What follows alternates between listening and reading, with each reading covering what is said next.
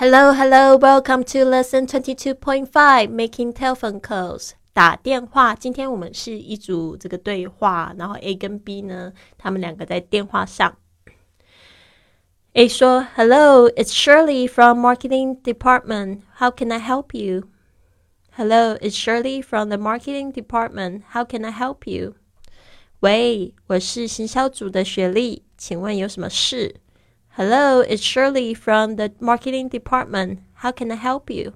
B 说：“This is Adele speaking. May I speak to David, please?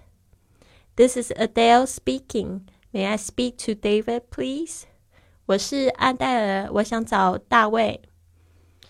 This is Adele speaking. May I speak to David, please? A 说：“Could you hold on, please? I'll see if he's in. Could you hold on, please? I'll see if he's in. 你稍等一下，我帮你看看他在不在啊。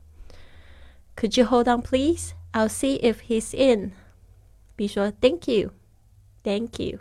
好的，谢谢，Thank you。A 说：“David is occupied now. Would you like to leave a message?”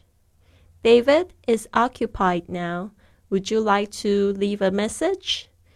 大卫现在在忙呢，你需要帮你这个留言吗 ？David is occupied now. Would you like to leave a message?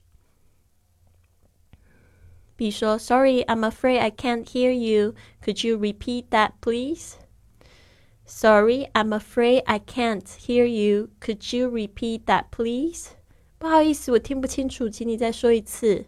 Sorry, I'm afraid I can't hear you. Could you repeat that, please? 也有再说一次，换了一句说法。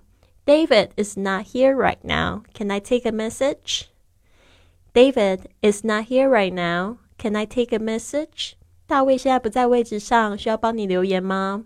David is not here right now. Can I take a message? B 说：“Oh, would you ask him to call me back?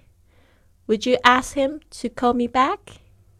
那你请他回拨给我好了。Would you ask him to call me back? A 说：“Certainly, certainly。”好的，certainly。B 说：“Thank you, thank you，谢谢，Thank you。”好的，这个对话呢，希望可以帮助你更好的听懂这个电话上的这个对话。好的，I'll see you soon.